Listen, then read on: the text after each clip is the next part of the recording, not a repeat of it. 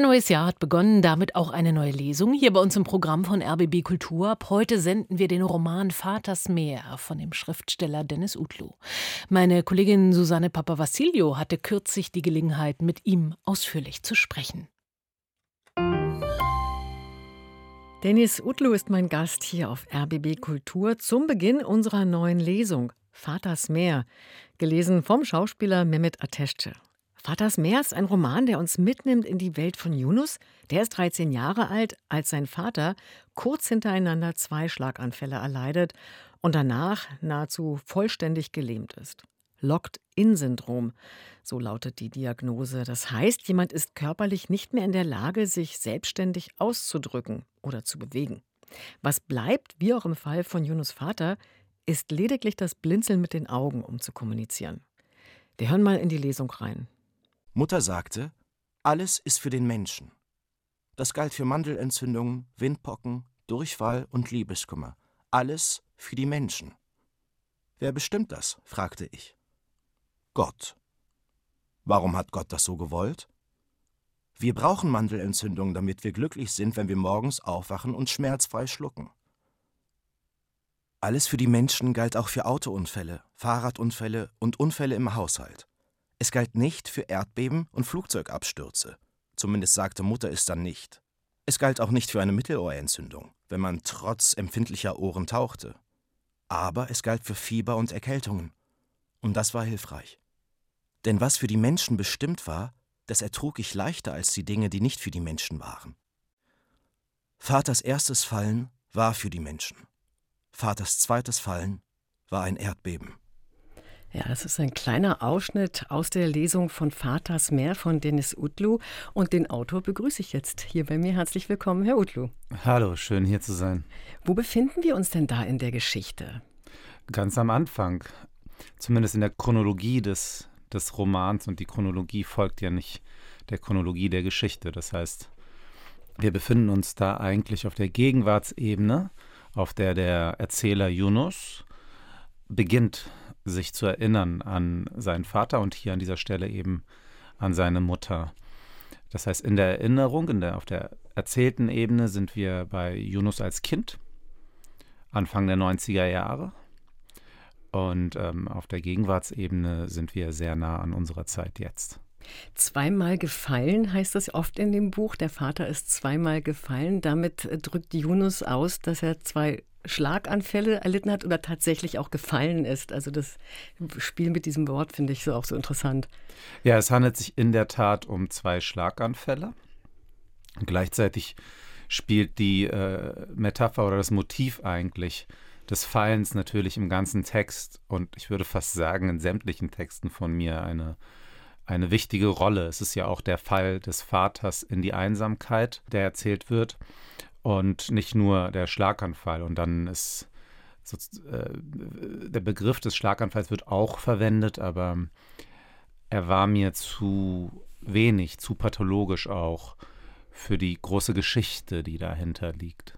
Ja, also man spürt dieses, diese Doppeldeutigkeit oder Mehrdeutigkeit dieses Begriffs. Ich möchte erstmal gleich auch nochmal zum Titel kommen. Vaters Meer. Wenn man jetzt das nur hört, könnte es erstmal vieles heißen. Die Meer mit Ä, von Märchen erzählen. Es könnte auch Meer mit H sein, Meer Vater, Vaters Meer. Also wenn man es nur hört, weiß man noch nicht genau, dass das Meer mit Doppel-E gemeint ist. War das auch Absicht? Es ist so, dass ich auf der Suche nach einem Titel auch an das Wort Meer, also mit A-Umlaut, dachte, weil das natürlich für die Erzählweise im Text, eine, also das Märchen, für die Erzählweise im Text eine große Rolle spielt. Und daher schien mir dann Vaters Meer mit A-Umlaut eigentlich auch ein passender äh, Titel zu sein. Und gleichzeitig war mir das ein Stück weit zu gerade. Auf dem Titel, also auf dem Cover sieht man ja auch einen kleinen Jungen auf einem Boot und viel Blau, also das Meer. Können Sie zu dem Foto was sagen? Ähm, ja, also das Foto ist von einem Künstler, von einem Fotografen, Matthias Reding. Das heißt, das hat der Verlag gemacht. Ich habe das, hab das Foto sozusagen nicht, nicht ausgesucht. Äh, ich mochte es aber auf Anhieb. Ich frage das deshalb, weil es schon fast so einen privaten Touch hat. Und es heißt bei Ihrem Buch ja auch immer, es ist autobiografisch geprägt. Dieser Zusatz steht in vielen Besprechungen. Und wenn ich Sie jetzt also frage, ist das Ihre Geschichte? Können Sie dann sagen, ja? Es ist eigentlich wie bei diesem Foto. Insofern ist der Einstieg ziemlich gelungen für diese Frage, weil das Foto ist nicht von mir. Ich bin nicht dieses Kind auf diesem Bild und ich habe dieses Foto nicht gemacht. Auch kenne ich den Fotografen gar nicht persönlich. Das heißt, im Grunde genommen äh, habe ich erst etwas mit diesem Bild zu tun bekommen, als es zum Cover dieses Buches wurde. Gleichzeitig erzählt es so viel auch über mich selbst und über mein Leben. Und ein Stück weit funktioniert Fiktion und Literatur für mich so. Das heißt, wenn wir sagen autobiografisch, heißt das für mich nicht, dass ich die Form des Memoirs gewählt habe. Das macht dieser Roman ja dezidiert nicht sondern dass der Prozess der Fiktionalisierung ein Stück weit mit in den Text hineingeholt worden ist. Also wie entstehen dann Geschichten? Die entstehen natürlich aus dem Stoff des Lebens. Und dieser Roman versucht das ein Stück weit auch aufzuzeigen. Also sagt, hier ist der Stoff des Lebens, hier ist die Geschichte, die daraus entsteht. Und es ist miteinander verbunden, untrennbar miteinander verbunden. Ähm, das ist der einzige Unterschied zu anderen Romanen, die ich geschrieben habe. Sonst sind sie alle natürlich in dem Sinne biografisch, dass sie irgendwas tief in mir berühren und aus, einer, aus einem Ort in mir kommen, der eine, eine Dringlichkeit des Ausdrucks sucht. Sie haben ähm, lange gebraucht, um dieses Buch zu schreiben. Sie haben beziehungsweise vor einer langen Zeit angefangen. Man könnte auch sagen, es ist Ihr erster Roman. Es ist jetzt aber faktisch der dritte. Mhm. War das so nah, dass das eine Zeit brauchte, bis das zu einer Geschichte werden konnte? Was mhm. war dieser Prozess? Was, was war da so lang, so, ja, würde ich sagen, schwierig oder was hat so lange ge gebraucht, um dann was zu werden? Ich denke, dass es äh, beides ist. Also einmal, dass die Erfahrung vielleicht zu nah war, aber nicht, weil ich noch zu berührt gewesen wäre davon, sondern weil es einen bestimmten Prozess der Entwicklung der eigenen Persönlichkeit auch im Sinne einer Trauerverarbeitung braucht, um über manche Themen sprechen zu können. Das gilt vermutlich für alle Menschen. Es ist ähm, abhängig davon, welches Thema das ist, das einen so begleitet. Das heißt, ich brauchte einen bestimmten Reifeprozess bezogen auf das, was ich selbst erfahren habe in meinem Leben. Da hat das Schreiben geholfen und das konnte ich, durfte ich, wollte ich nicht so schnell aus der Hand geben. Das brauchte ich. Und dann ist es äh, aber noch eine zweite Sache, die vielleicht sogar mehr ins Gewicht fällt. Ich wollte technisch, also literarisch gesprochen, technisch, handwerklich an einem anderen Punkt sein. Ähm, das, war, das schien mir wichtig für diesen Text. Beim ersten Roman, bei den Ungehaltenen, auch da habe ich mir natürlich Gedanken über das Handwerk gemacht, aber da gehörte eine gewisse Schnelligkeit und Rohheit zum Text dazu und zu viel Technik, zu viel Form oder Formalismus hätte den Text zerstört, hätte ihm die Seele geraubt. Und ähm, ich, ich brauchte aber, ich musste wissen, wie kann ich mit einer Montagetechnik so verfahren, dass das für eine Leserin nicht artifiziell wird, sondern dass das Versprechen, dass hier eben auch eine Geschichte erzählt wird, die äh, die Leserin binden soll und sie neugierig machen soll, weil das die Erzähltradition des Vaters in diesem Text ist. Wie kann ich dieses Versprechen halten und gleichzeitig trotzdem dem Assoziativen und, und, und der, äh, dem Fragmenthaften des Gedächtnisses gerecht werden. Und das war natürlich eine Herausforderung, für die ich mich auch technisch erstmal bereit fühlen musste. Hm. In dem Roman, in dem Buch heißt es ganz oft, Vater sagte. Und jetzt weiß man ja vielleicht am Anfang schon, dass, es, dass der Vater äh, nach den zwei Schlaganfällen nicht mehr sprechen kann. Es hört sich aber so ganz selbstverständlich an, wenn Yunus das schreibt. Vater sagte, ist das irgendwann für den Jungen in dem Buch eine ganz selbstverständliche Art der Kommunikation geworden? Weil wie hat denn dieses Sagen funktioniert? Das war ja sicherlich sehr mühselig. Nach dem Schlaganfall, also während des Locked-In-Syndroms, meinen Sie? Nee, da fand das eigentlich nicht mehr statt. Also das Vater sagte, bezieht sich in der Kommunikation mit dem Sohn vornehmlich auf die Zeit vor dem Schlaganfall. Unser Name ist bedeutungslos, sagte Vater. Dann äh, beschreibt Yunus als Teenager, also der erwachsene Yunus, der sich an Yunus als Teenager erinnert, wie der Vater mit der Mutter kommuniziert. Und auch da wird dann das Vater sagte verwendet und gesagt, hier ist es aber die Augenzunge, hier ist es nicht mehr das Sprechen mit einer Stimme, sondern das Sprechen mit den Augen, die Augenzunge. Aber es ist natürlich eine ganz andere Art der Kommunikation, gerade bei diesem Vater, gerade bei dieser Figur, die so exzentrisch ist und so, so gerne und viel und theatral erzählt und auch laut werden kann, auf Arabisch flucht, witzig ist, auch mal gerne ähm, ein bisschen drüber, dass dieser Figur dann das Sprechen versagt bleibt, ist natürlich ein sehr, sehr heftiger, also für jeden ein heftiger Einschnitt, aber bei dieser Figur ist der Kontrast nochmal sehr, sehr stark. Und da verändert, heißt zwar immer noch Vater sagte, denn er sagte etwas mit den Augen, aber es ist ein anderes Sprechen geworden an der Stelle. Ich möchte da nur ganz kurz noch einen Satz zitieren, weil der so stark ist. Erster Satz, den er schreibt, ich sage jetzt mal in Anführungsstrichen, schreibt, ich dachte, ich sei tot. Vater sagte, ich habe Hunger. Vater sagte, ich friere in den Nächten.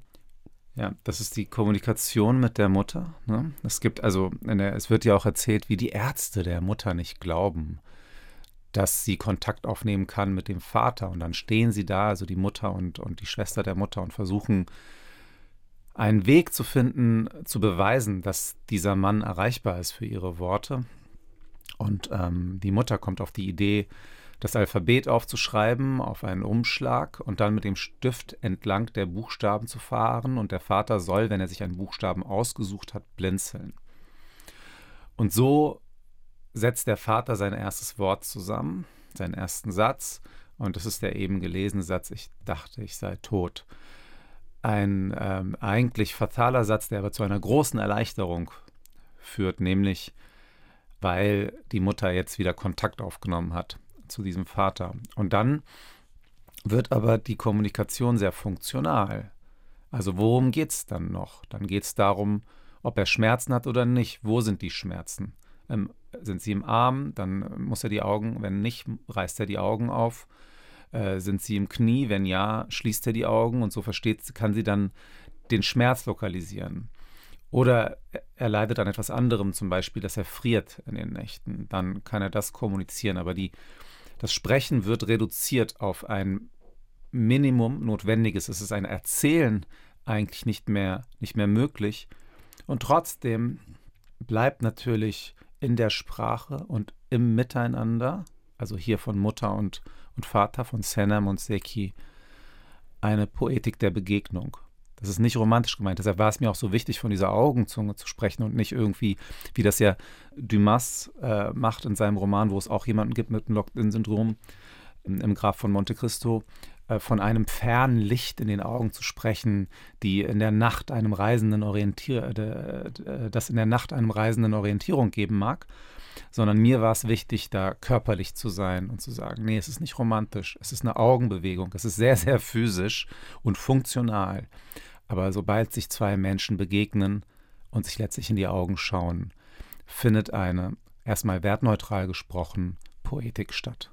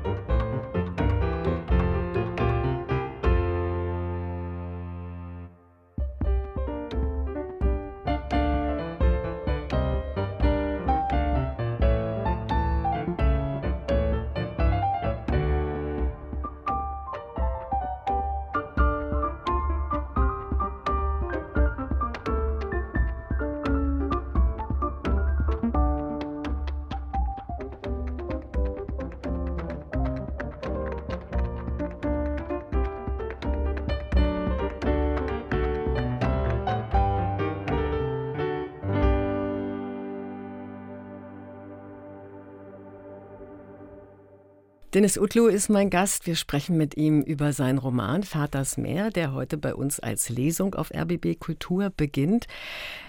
Herr Utlu, Sie haben es jetzt gerade schon beschrieben, wie das Sprechen, die Kommunikation für Ihren Vater äh, nach den zwei Schlaganfällen überhaupt noch möglich war. Das erinnert äh, natürlich vielleicht, viele kennen es vielleicht, viele auch nicht, aber an dieses Buch ähm, Taucherglocke und Schmetterling über einen, ich sage es nur ganz kurz, einen französischen Redakteur des Elle-Magazins, der eben einen Schlaganfall erleidet und dann per Wimpernschlag ein Buch darüber diktiert. Das Ganze wurde auch ein berühmter Film. Ähm, 1997 kam der Roman raus, ein paar Jahre später das Buch. Als Sie diesem Buch oder dem Film begegnet sind, was war da Ihr erster Reflex? Ja, mich verbindet eine, eine tiefe Geschichte, ehrlich gesagt, eine weitreichende Geschichte mit diesem Buch, das können Sie sich vorstellen. Sie haben es eben schon richtig gesagt, es stimmt. Auch mein leiblicher Vater hat einen Schlaganfall erlitten und am Lockdown-Syndrom äh, gelitten. Trotzdem ist der Vater im Text nicht identisch mit meinem Vater. Aber es würde diesen Vater im Text nicht geben ohne meinen Vater. Und ich brauchte sowohl Yunus als auch seinen Vater, um mich selber mit meinem längst verstorbenen Vater zu verbinden. Also das heißt, da gibt es einen Zusammenhang. Und dieser Roman spielt eine Rolle in, in meinem Text. Ich habe, äh, also er kommt vor, er wird genannt, Yunus liest diesen Roman irgendwann. Ich habe diesen Roman jahrelang mit mir geführt, aber nie gelesen. Meine Mutter hatte ihn, meine Mutter hat ihn gelesen damals und ich habe ihn dann behalten, weil ich wusste, irgendwann will ich diesen Roman lesen, aber jetzt ist noch nicht die Zeit dafür.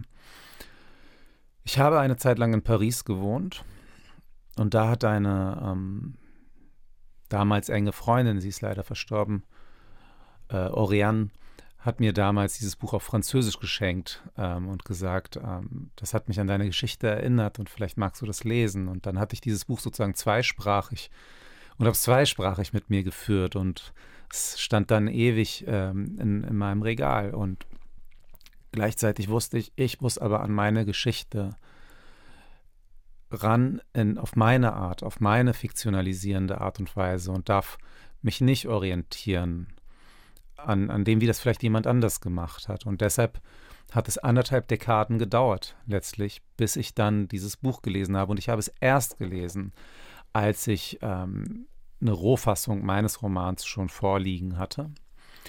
Dann hat es mir äh, den Weg eröffnet, also hat mir dieser Text von äh, Dominique Bobi den äh, Weg aufgezeigt zu dem eben schon erwähnten äh, Dumas, und seinem Graf von Monte Cristo, weil er es ist, also Bobby ist es, der in seinem äh, Roman schreibt, es war Monte Cristo, der vermutlich seines Wissens der erste war, der das Locked-in-Syndrom überhaupt in die Literatur eingeführt hat.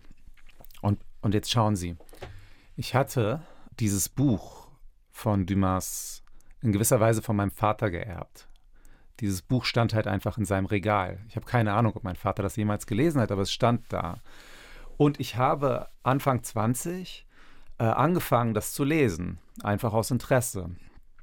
Und habe so ungefähr in der Mitte des Textes eine Lebensmittelvergiftung bekommen und einen Fieberwahn gehabt tatsächlich. Ich lag in meinem Zimmer bewegungslos, das müssen Sie sich vorstellen. Also in gewisser Weise im Lockdown-Zustand. Ich konnte mich nicht mehr bewegen. Mein Mitbewohner ist in die Wohnung reingekommen, rausgegangen. Er wusste aber nicht, dass ich in meinem Zimmer bewegungslos lag. Er dachte noch, ich wäre verreist. Ich war nicht in der Lage, nach meinem Handy zu greifen. Oh habe in der Nacht halluziniert und den Graf von Monte Cristo gesehen und konnte danach, äh, am nächsten Tag wurde ich ins Krankenhaus gefahren und so weiter, ging alles gut aus. Aber dieses Buch konnte ich danach nicht weiterlesen. Das hat mich, äh, sobald ich es auch nur gesehen habe, hat es in mir ein Ekel entstanden, der nichts mit dem Buch, sondern nur mit dieser Erfahrung etwas zu tun hat. Und dann habe ich, als ich an meinem Roman gearbeitet habe, genau das Buch genau an der Stelle aufgeschlagen, an, äh, in der mein Lesezeichen steckte. Und stellen Sie sich vor, hätte ich eine Seite weiter gelesen, wäre ich diesem Mann im Locked-in-Syndrom begegnet. Das ist ja wirklich total krass. Also was das für Kreise äh, zieht und was das für eine ja, feinstoffliche Verbindung ist. Äh, ja, schwer, schwer, schwer in Worte zu fassen. Ich möchte noch mal auf dieses Erinnern. Sie haben gerade gesagt, Sie haben damit geschafft, sich auch an Ihren Vater zu erinnern. Und es gibt ja so Bücher, bei mir geht es so, da bin ich dann total drin und bin in total in der Geschichte. Und das ging mir in Ihrem Buch auch so. Ich konnte nicht mehr aufhören. Und es ist aber noch was anderes passiert. Und zwar hat es mich, und das geht vielleicht vielen anderen auch so, also es hat mich mit einer ziemlichen emotionalen Wucht erwischt, weil es, obwohl die Geschichte meines Vaters, der ja tatsächlich als Gastarbeiter nach Deutschland kam, ganz andere Migrationsgeschichte, trotzdem hat es mich sehr an meine Geschichte mit meinem Vater erinnert und hat mich dazu gebracht, ihn besser zu verstehen. Und das fand ich wirklich äh, phänomenal, weil das ist ja ihre Geschichte und trotzdem ist es eine Geschichte von einer ja, Kommunikationslosigkeit vielleicht auch zwischen Generationen, die vielleicht auch geprägt ist durch die mhm. Migrationsgeschichte. Ist Ihnen das eigentlich beim Schreiben bewusst gewesen, dass das auch so eine Wirkung haben kann, dass das, ja, dass so viele Menschen Anknüpfungspunkte mhm. finden können? Äh, nein. Ich, Dann ich, wissen Sie es jetzt.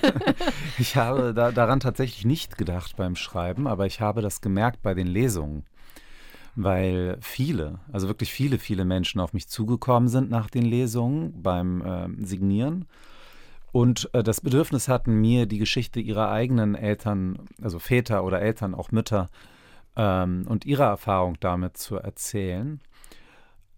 Einige haben mir auch gesagt, dass äh, sie nach der Lektüre oder während der Lektüre angefangen haben, sich anders an ihre Eltern zu erinnern und mit dieser Erinnerung anders umzugehen. Und das ist natürlich eine wunderbare Nachricht. Aber ich habe damit nicht gerechnet. Das war auch nicht meine Absicht. Und das ist ja auch das Schöne, dass, also wir, wir als Autoren sind ja keine Ingenieure, auch wenn es eigentlich äh, methodisch gesehen, glaube ich, viele, viele Ähnlichkeiten gibt, wenn man sich das genau anschaut. Aber wir bauen ja nicht eine Maschine mit einer sehr, sehr konkreten Funktion. Wir bauen schon etwas. Aber was diese Maschine dann macht im einzelnen Menschen, hat oft genauso viel mit dem Menschen, der liest, zu tun, wie mit dem Menschen, der es geschrieben hat. Und das ähm, eröffnet immer einen Raum des Geheimnisvollen. Das heißt, damit hatte ich nicht gerechnet und war erstmal überrascht, als mir so viele Menschen begegnet sind, auch so ganz persönliche, intime Sachen erzählt haben. Also die letzten Worte des eigenen Vaters und wie sie jahrelang damit keinen Umgang gefunden haben oder sowas. Fremde Menschen haben mir das erzählt und da habe ich gemerkt, aha, das, äh, begleitet anscheinend, der Text begleitet anscheinend äh, Menschen, bei, wenn, wenn sie es denn zulassen und wollen, bei ihrem eigenen Erinnerungs- und vielleicht sogar Trauerprozess. Ja, es entsteht auf jeden Fall eine Kommunikation. Jetzt wollen wir aber dann auch gar nicht allzu viel vorwegnehmen, weil die Hörerinnen und Hörer sollen es ja auch noch hören oder dann kaufen und lesen. Aber mich würde noch interessieren, Sie haben ja gesagt, es geht um Erinnern. Und vieles ist dann, äh, ist dann die Literatur eine Krücke, weil die Erinnerung hat man ja nicht eins zu eins parat. Viel wird dann da vielleicht erfunden. Wie haben Sie sich beim Erinnern geholfen? Sind das wirklich nur vielleicht alte Fotos oder wie sind Sie da auf die Suche gegangen? Ähm, ich ich würde es ja umdrehen. Nicht die äh, Literatur ist die Krücke, sondern die Erinnerung ist die Krücke für die Literatur oder für die Fiktion, für die Erfindung. Ich habe versucht, mich zu erinnern, ohne Hilfsmittel zunächst. Also ich bin einfach meinen eigenen Erinnerungen nachgegangen in meinem Gedächtnis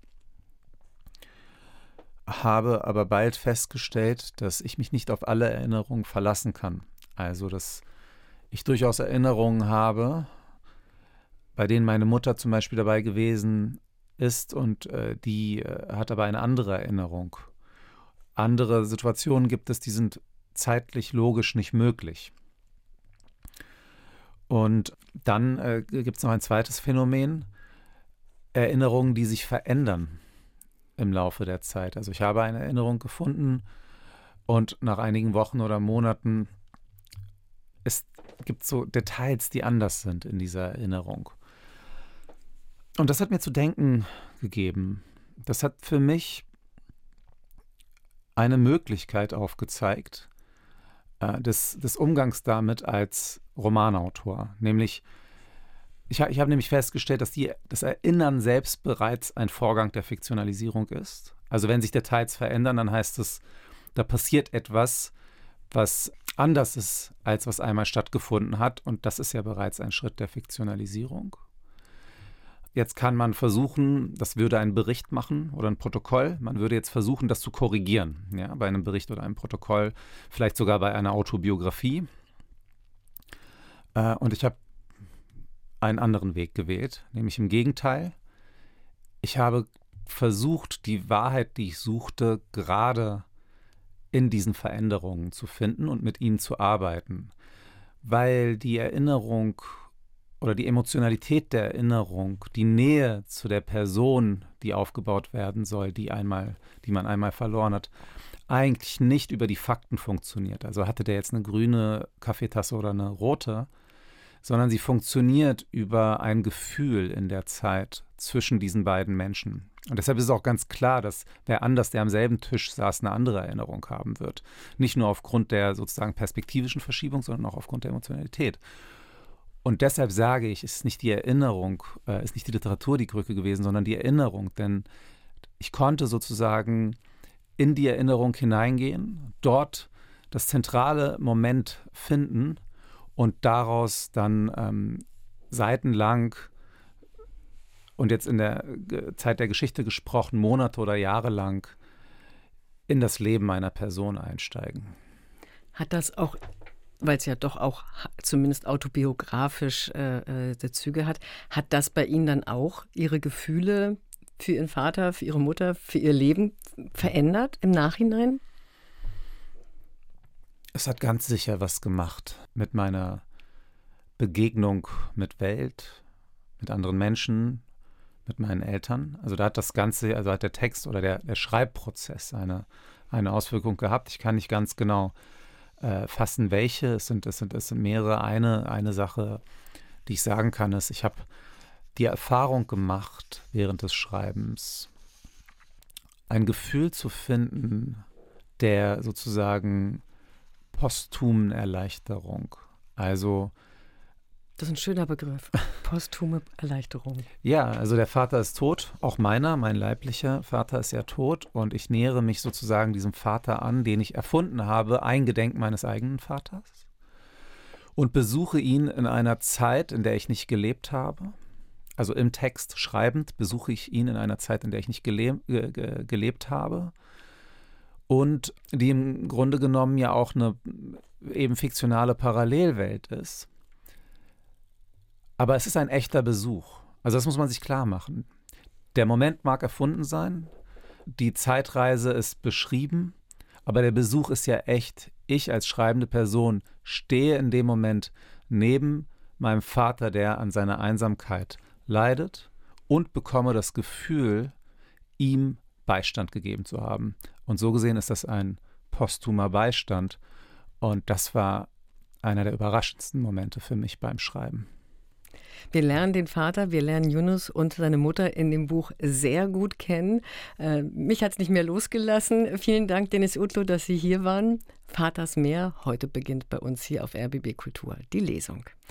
Wunderbar, vielen Dank, dass ich hier sein durfte. RBB Kultur. Deine Ohren werden Augen machen. Der Schriftsteller Dennis Utlo ab heute also können Sie seinen neuen Roman Vaters Meer bei uns in der Lesung auf RBB Kultur hören, gelesen vom Theater- und Filmschauspieler Mehmet Ateşçe.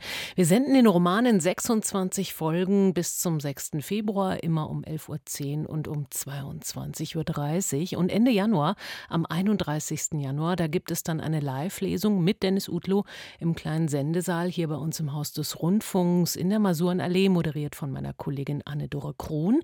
Gerne können Sie dabei sein. Der Eintritt kostet 8 Euro plus Vorverkaufsgebühren und alle Infos dazu finden Sie natürlich auch bei uns im Netz unter rbbkultur.de.